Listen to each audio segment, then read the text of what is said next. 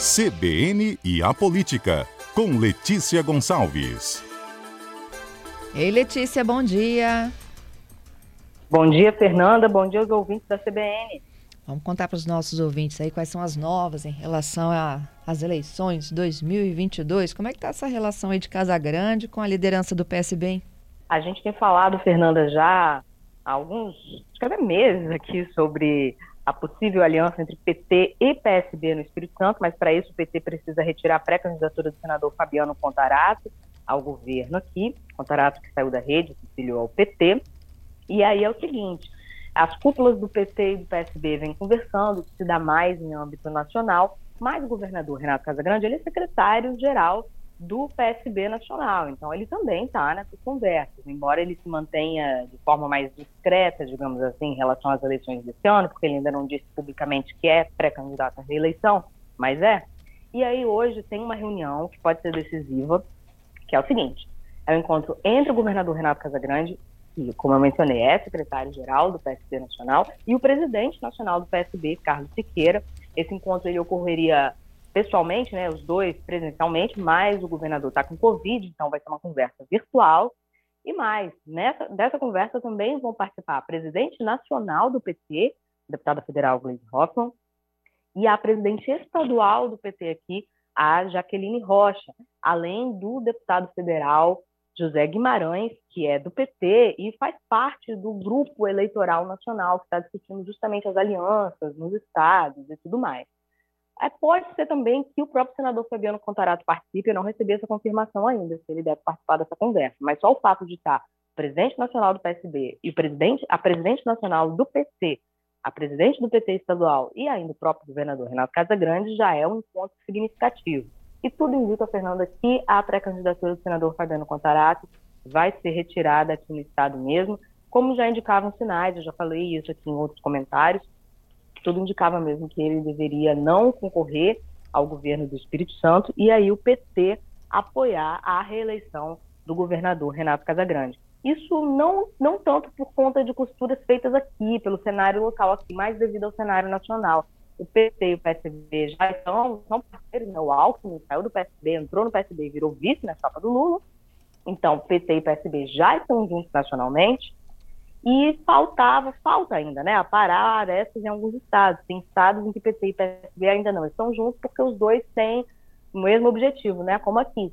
O PT tem um pré-candidato ao governo do estado ainda, e o PSB também, que é o governador Renato Casagrande. Isso acontece também em São Paulo, que tem o Márcio França do PSB, e o Fernando Haddad do PT.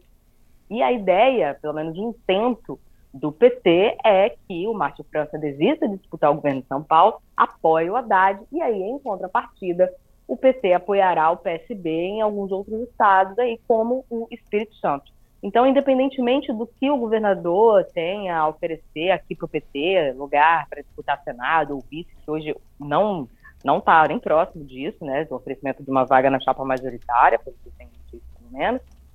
É, então, independentemente de uma do que pode ser selado de parceria local, o que dá o tom mesmo dessa cada vez mais provável aliança é essa, é, essa conjuntura nacional, principalmente a situação em São Paulo. E certamente é disso que vai tratar esse encontro virtual, está marcado para hoje às 5 da tarde, esse encontro do qual vai, vai participar o próprio governador Renato Casagrande, e porque ele também né, é secretário do PSB, mas ele tenta se manter um pouco equidistante disso, né? Ele não, sempre que questionado por mim, por outros colegas da imprensa, ele fala, ah, eu não estou tratando de eleição, isso é com o PT, se o PT quiser ser candidato ao governo do Estado, tudo bem, nós somos aliados nacionalmente, estamos juntos em diversas pautas. E o governador fez uma sinalização para o PT que foi dizer publicamente que vai votar no Lula. Ele disse, olha, o PT está junto com o PSB, sou um homem de partido, eu vou votar no Lula. Mas ele não disse, ah, vou fazer campanha para o Lula, vou pegar na mão do Lula, se o Lula vier aqui no Espírito Santo e vou falar, gente, vota no Lula. Ele apenas declarou o voto. O pessoal do PT aqui achou pouco. Mas, como o governador tem uma aliança ampla com vários partidos que têm outros pré-candidatos à presidência, como Ciro Gomes, a Simone Tebet do MDB, o MDB da Rosa está cada vez mais perto de, de, fechar uma parceria também com Casa Grande. Casa Grande tem na base de apoio dele até o PP, que nacionalmente está com Jair Bolsonaro, então ele já disse que não pode garantir um palanque exclusivo para o Lula aqui, mas mesmo assim, como eu disse, devido a essa esse contexto nacional, né, de provavelmente o Márcio França não disputar em São Paulo e aí, em troca, o PT apoiar o PSB em outros estados, é bem provável que a reunião de hoje seja decisiva para isso. Eu não sei se hoje já vai vir o anúncio, né? De que o contrato não vai ser candidato, que o PT vai apoiar o Casagrande aqui, mas é certamente um passo importante para que isso ocorra em breve. É, nessa aí de Rio e São Paulo, inclusive, o Lula vai estar presente, não é isso? Tem um evento no Rio amanhã que o Lula vai estar presente. É. Essa conversa, essa conversa de hoje, virtual, eu não tenho a confirmação da, da participação do Lula, não. Mas, assim, é, até no decorrer do dia pode mudar, né? Pode acrescentar algumas pessoas à conversa. O certo é que vai participar a presidente do PT Nacional, a Gleisi Hoffmann. E aí e ela né, já tem a palavra, ela é bem próxima do ex-presidente Lula, ela já tem poder de decisão ali.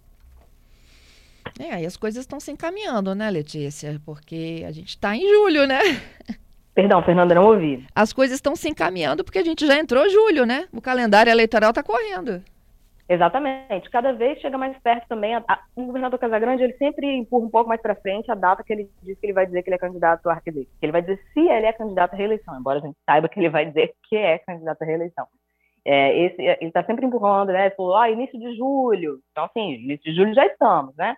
Aí você falou, não, primeira quinzena de julho. Esses dias ele falou, ah, é agosto de Deus, se eu pudesse, eu deixava para agosto. Mas não tem como, porque as convenções já começam em 20 de julho até 5 de agosto, e ele disse que ainda na primeira quinzena de julho ele deve, digamos assim, colocar o bloco na rua. Ele não usou essas palavras, mas assim, dizendo que é, vai se colocar como, deve se colocar como pré-candidato à reeleição já, embora a gente sabe que ele já tem feito movimentações nesse sentido, assim como outros pré-candidatos, como eu tenho falado aqui, né, em, outras semanas, falei aí do Aridelmo Teixeira, do Novo, que já tem uma vice, que é ex-repórter da TV Gazeta, Camila Domingues, também do Novo, outros pré-candidatos têm se movimentado, por enquanto só Aridelmo é, anunciou quem vai ser vice na chapa dele, mas a gente tem outras movimentações, o Manato deve anunciar em breve também um vice provavelmente do PTB, já, assim, oficialmente, né, as coisas estão se aproximando, porque a eleição é no dia 2 de outubro, há coisas que a legislação eleitoral impõe, mas mesmo antes disso, a coisa já está acontecendo ainda aqui nos bastidores.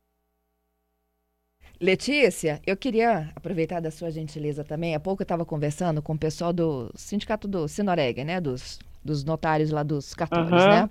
Eu tá, e Ábido também um pouco antes estava falando do ITBI, como é que isso representa né, a movimentação através da arrecadação das taxas, como é que isso representa a movimentação do, do, do segmento imobiliário né, no Espírito Santo, quanto se arrecadou, quanto isso vai para o município.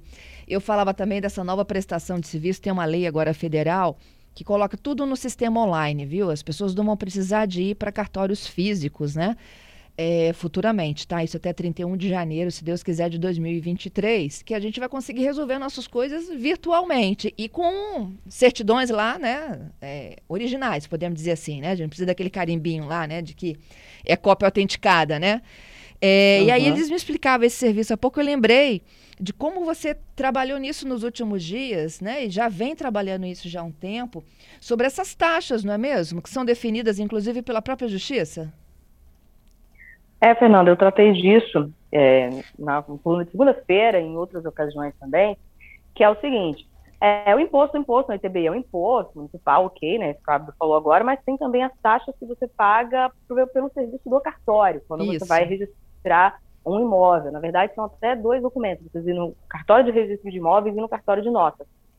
E aí, a gente tem uma lei aqui no Espírito Santo de 2001 que estabelece não exatamente quanto você vai pagar de taxa, mas assim, quem paga a taxa tal, por exemplo, ah, quem tem um imóvel até X reais vai pagar uma taxa menor, quem tem a, aí tem lá, ah, quem tem imóvel mais caro vai pagar a taxa maior, a taxa que for definida lá pelo, pelo Tribunal de Justiça, que é quem é, a, a Corregedoria de Justiça do Tribunal de Justiça é quem cabe fiscalizar os cartórios extrajudiciais. São esses cartórios como esses, né, da entrevista anterior aqui. E aí, é, como a lei é de 2001, estava escrito assim, ah, os imóveis com valor mais alto que vão pagar as taxas mais caras. Quais eram os imóveis com valor mais alto naquela época? Era a partir de 201 mil reais. Naquela época, né, um apartamento de 200 mil reais pô, era coisa de rico, né? Hoje em dia, pessoas de classe média, classe média baixa, podem ter um imóvel de 200 mil reais, principalmente se os juros, né, é, ajudarem, agora não mais, como o Abdo falou anteriormente aí, a gente teve até um boom, né, de, de imóveis. Dá para uma pessoa de classe média comprar um imóvel de 200 mil reais. Ela não está no topo do valor dos imóveis, não, está entre os proprietários de imóveis mais caros do Espírito Santo. Mas como a lei ainda não foi atualizada, fica, fica uma defasagem. As pessoas estão pagando mais caro. Na prática, quem tem um, um apartamento de 201 mil reais paga para registrar, passar tudo direitinho, né, o imóvel lá em cartório, paga cerca de 12 mil reais, só de taxa para o cartório, sem contar imposto. E isso é o mesmo valor que uma pessoa que tem um apartamento de um milhão de reais, por exemplo, paga, porque é acima de 201 mil. Então, isso Sim. precisa ser atualizado. É, é, um pleito antigo. Aqui no Espírito Santo já foi montada uma, uma comissão em 2017 para tratar disso, chama-se para renovar a tabela de emolumentos. Só que não foi muito para frente, tinha seis meses para isso, e terminou o prazo, não, não, continuou, porque assim, tem a tabela de emolumentos mesmo, que é o valor das taxas, e tem essa questão da lei, que precisa ser atualizada para definir é, o, o, valor do imóvel, né, a partir de qual valor a pessoa vai pagar a taxa máxima, mínima, enfim.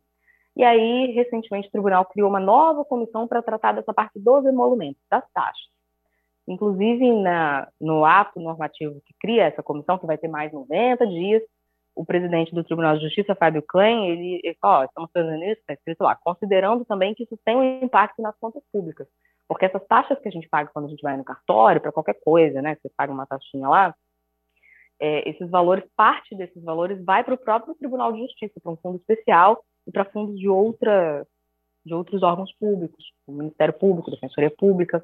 Então, se reduzir as taxas, pode ser que automaticamente vai reduzir o, o dinheiro que vai para esses fundos. Por outro lado, se atualizar a lei de 2001, é, mais pessoas podem querer regularizar os imóveis, porque vai estar com taxas mais de acordo, né? Mais hum, condizentes com, a faixa do valor do imóvel. Porque hoje muita gente deixa até de registrar imóvel, de ir no cartório de registro de imóveis, indo de nota, fazer toda a papelada certinho, se contenta com o contrato de gaveta, justamente para evitar de pagar essa taxa, pagar 12 mil reais porque o contrato de gaveta ele tem ali uma validade legal, embora o ideal seja você fazer, claro, o registro do imóvel e depois no cartório de notas tudo certinho. E aí tá nessa, Fernanda, agora vai ter mais uma comissão para tratar da, da tabela de emolumentos e a gente tem que ver como que o tribunal vai tratar também dessa questão de atualizar a lei de 2001, que aí é um projeto de lei que tem que sair do Tribunal de Justiça e ser enviado à Assembleia Legislativa para que essa lei seja atualizada. Muito bom, viu, Letícia? Vou fechando aqui com a saída do Ícaro, lá do, do cargo lá de secretário de, de Segurança de Vitória. Ah, o que, é, que aconteceu lá? também. Isso aí aconteceu no fim de semana. O delegado Ícaro Ruginski, da Polícia Civil, ele era secretário de Segurança de Vitória, na Prefeitura de Vitória, que é administrada pelo prefeito Lorenzo Pasolini, do Republicanos.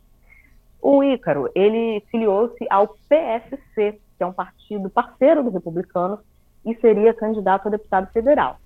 E aí tem todo um prazo de desincompatibilização dos cargos, né? Quem está no serviço público, no perdão, serviço público e ordenador de despesa tem que sair até o início de abril. E ele saiu, ele não estava mais como secretário de segurança, justamente já deixando, tornando possível ele disputar para deputado federal. Só que ele continuou como assessor especial na prefeitura. Para esse cargo é um outro é um outro prazo de desincompatibilização. Ele poderia continuar mesmo, mas teria que sair por agora para ser candidato a deputado federal. E ele foi exonerado desse cargo, e tudo indicava que para ser candidato a deputado federal, só que no fim de semana ele postou, digamos aí, um textão, né, como se fala, postou um textão no Instagram falando que não ia ser mais candidato a deputado federal, não citou nomes, mas ficou no ar, assim, ele falou que ficou decepcionado, que pessoas que deveriam apoiá-lo não apoiaram, e está pondo fim a essa aventura política, mostrando que estava que tava decepcionado, desgostoso assim, com, essa, com essa inserção que ele tentou ter na política. E assim, o principal padrinho dele seria, ou deveria ser o próprio prefeito Pasolini. o Pasolini foi questionado, a Vilmara, nossa repórter, estava inclusive presente naquela coletiva que ele anunciou reajuste para os servidores públicos, e aí ele foi questionado sobre a situação do Ícaro, ele falou, olha, Ícaro e eu somos amigos, somos irmãos. Ele disse como, como que não é com ele, né? Que a situação do, do delegado Ícaro não é com ele, que eles têm uma relação pessoal. que o textão não era para ele, é isso? É, e que, e que essa situação, que qualquer questão política não interfere na, na amizade dos dois. O fato é que o Ícaro seria candidato a deputado federal, não vai ser mais, ele seria na chapa do PSC, que tem também a deputada federal Lauriette, que é pré-candidato à reeleição, e o deputado estadual Renzo Vasconcelos. E aí tem toda uma dúvida ali de como que vai ficar essa chapa agora com menos um, né? Porque às vezes a, chapa poderia não ser competitiva o suficiente para eleger mais um. O mercado político já se, se sondava, só difícil ali, né? Dificilmente faria a reeleição da Lauriette e o Renzo. Então, o Ícaro, então, é uma incógnita, né? Porque não foi testado nas urnas. Mas com a saída dele, os votos dele poderiam ajudar a eleger ou o Renzo ou a Lauriette. Com a saída dele, a eleição ali né, de um ou outro fica mais incerta. Entendido. Tá certo, Letícia. Te agradeço, viu, pela sua participação. A Letícia sempre colocando em dia aqui a nossa cobertura da política, essa movimentação das eleições. Teve a saída, então, do Ícaro, né, da Secretaria de Segurança lá da Prefeitura de Vitória. Esse acordo aí que deve ser selado nos próximos dias entre o PSB e o PT e falando também da necessidade de atualização das tabelas pelo Tribunal de Justiça, né? Envolve aí cobranças que são feitas pelos cartórios. Bom trabalho para você, hein? Para você também, Fernando.